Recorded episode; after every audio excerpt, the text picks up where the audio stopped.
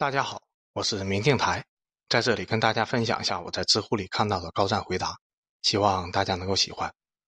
本期的问题是：外交部真的就只能各种抗议吗？答主：学生陈月半。每当别人问我的专业是什么，我说是外交的时候，他们都会露出会心的笑容。而每当这个时候，我都会想起多年以前的那个下午，朋友兴冲冲地告诉我他被北影的动画专业录取时，我露出的那个会心笑容。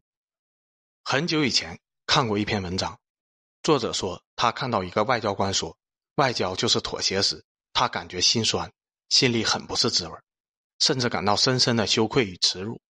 看到这种爱国青年对祖国深沉的爱与担当，我是感到欣慰的。但是。外交本来就是妥协，这句话是没问题的。不管哪个国家的外交都是妥协，不管是学界的观点还是政界的操作，都是妥协。这件事是普遍的共识。如果你还接受不了，那我换一种说法：外交就是一门妥协的艺术。现在的你还会感到心酸委屈，心里很不是滋味吗？所以，外交也是一门说话的艺术。外交有大外交与小外交之分，或者说是广义的外交与狭义的外交之分。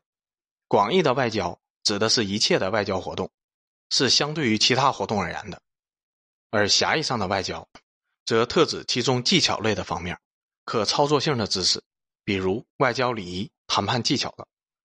你猜，一个所谓的外交官，他能学到的，他能办到的，能解决得了的，到得了哪个层面？去年。我院和新闻学院联合成立了公共外交研究院，荣誉院长是戴秉国。当时他刚刚卸任国务委员。为了防止有人不知道戴秉国是谁，我简单介绍一下：当年中苏谈判的副组长，东欧剧变、苏联解体时，他从苏欧司司长到匈牙利当大使，后来又历任副外长、中联部部长和国务委员，主管外事外交工作。可以说是一名为了外交事业鞠躬尽瘁的老牌外交官，经常在各地斡旋。我非常荣幸地参加了接盘仪式，之后安排了他的演讲和他与赵启刚先生的交流环节。他说这是他第一次如此轻松地站在台子上面听问题和答问题，第一次如此轻松。他说他在外交部的时候，外交部经常收到钙片，什么意思？老百姓认为我们的外交太软弱了。是软骨头缺钙了，该补一补。他说他每次看到的时候，内心都是很复杂的。对了，他还说，退休的第一天他就把安眠药给扔了。外交工作看起来似乎很容易，也很风光，好像谁都会做，无非就是吃吃饭、开开会、打打高尔夫球、喝喝下午茶，和各国的领导人谈笑风生，顺便游览一下各大洲的美好风光。偶尔有问题来了，翻来覆去就是那么几句话。我们表示关切，我们表示愤慨，我们表示强烈的谴责，我们并不知情，我们呼吁各国回到和平解决、共同协商的轨道上来，和无可奉告。这就是很多人眼里的外交工作，好像找一个复读机摆在那里，也能比一位学识渊博、经验丰富的外交官处理的要更好。可是这个世界上哪有什么事情是简单的呀？外交可以说是用最文明的字眼上演最肮脏的勾当。真正的角力永远是在桌子底下的，我们看到的似乎永远是文质彬彬的、面无表情的官方套话，是怒其不争。但实际上，外交是有一套自己的话语体系的，在不同的话语下面，代表的是不同的事实与态度。有人说外交部软弱无能，从来没有采取过什么像样的措施。那我想问问，菲律宾的香蕉农的遭遇要怎么来解释呢？是因为他们见鬼了吗？如果说外交部只会抗议，从来不干实事儿，那我想请问，撤侨的飞机是怎么安排、怎么飞过去撤侨的呢？难道是因为航空公司的良心发现、自觉履行社会责任吗？外国人进入中国的签证是谁在发放？中国人到了外国的领事保护是谁在做？大大小小的事情监控，大大小小的人员遭遇，这些都需要外交部啊。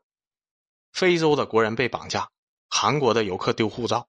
外国的朋友想入境，务工的华人困在国外，工作的都是辛勤的外交人员。每次爆发的国际争端是怎么解决的？难道是双方突然一下子就想明白了？各大国际会议的问题解决是怎么处理的？难道是良心发现，各国扔骰子决定的吗？中国与各国的摩擦与关系处理，中国在各大国际问题上的表态与决定，这些都是咋办到的？每次一有个什么重大的问题，不停的开会，老师们三天两头的往外交部跑，是啥原因？难道是因为他们把手机扔在会议室外面，方便大家聊天、谈心、嗑瓜子吗？辛勤的外交人在幕后任劳任怨，换回的只有一句：“外交部，别提了，就是一群软蛋。”挺伤心的，不是吗？有人说中国的外交太软弱，太软弱了。美国霸气小护照，而中国呢？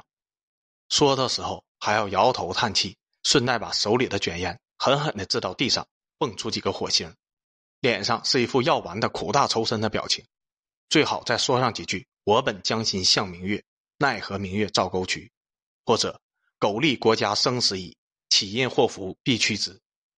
但是作为常识的一点，国家实力是外交的基础，却被大多数人无视掉了，或是出于激动的感情，或是出于朴素的理念，反正是被无视掉了。我们国家难道还不够强大吗？GDP 和美国也差不了多少吗，军事实力多牛逼呀！还有空军，还有海军，还有辽宁号哎，为什么要被小日本欺负？为什么要被菲律宾欺负？可是你们真的对中国的国家实力有认识吗？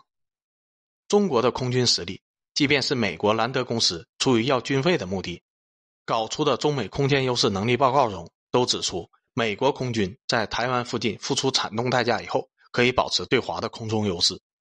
而在南海方面，则会在前期吃力的情况下，慢慢维持并稳定住空中优势。中国的人均 GDP 仍然很低，中国的经济仍然有很多的问题，和美国相比，差距如此的明显。你想让中国干嘛？直接挑战美国的国际政治主导权吗？然后成为新的挑战者，光荣退出历史舞台，从此过上艰苦的日子？这就是你想要的吗？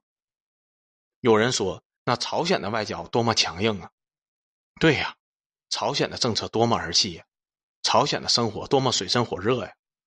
还有一个神奇的国家叫做冈比亚，又要扫平中国大陆，又要击沉台湾岛，这种国家实力说出这种不合时宜的幼稚的言论，你觉得这种不软弱的外交行为有用吗？所以说，还是要保持清醒，发展才是第一要务，才是基础。如果你是一名军人，你要记住。只有你努力提高训练水平，面对敌人敢较量，我们的外交才会有改变。如果你是一个官员，你要记住，只有你心里真的有百姓，真的促进了发展，我们的外交才会有改变。如果你是一名工人，是一名教师，是一名学生，是一名程序员，是一名产品经理，是一名国产动漫的从业人员，你们都要记住，只有大家每个人都在真正努力，国家在进步。我们的外交才会有改变，不要指望外交官们动动嘴就能攻城略地、开疆拓土，没有你们的支持，外交就是尘土。想想北洋政府的外交努力吧。有人注意到，随着国力的提升，我们的外交活动越来越大胆，越来越有魄力，这是个好的预兆。老师之前说过一句话：一个国家的电视台上总有个军人喊打喊杀，这个国家还像个什么样子吗？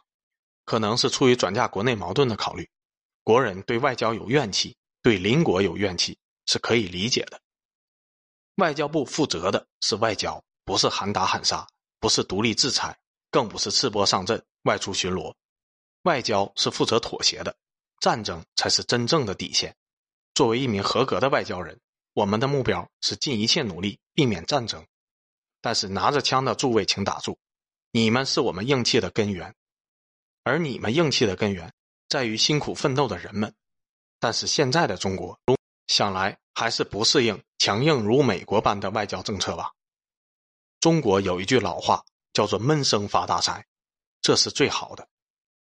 最后，向所有为了外交事业默默奉献的外交人员致敬，向所有为了国防事业奉献力量、贡献青春的人们致敬。向所有在各行各业辛苦工作、努力打拼的中国人民致敬，也向所有关心祖国发展、信念祖国未来的海外侨胞与外国友人表示衷心的感谢与美好的祝福。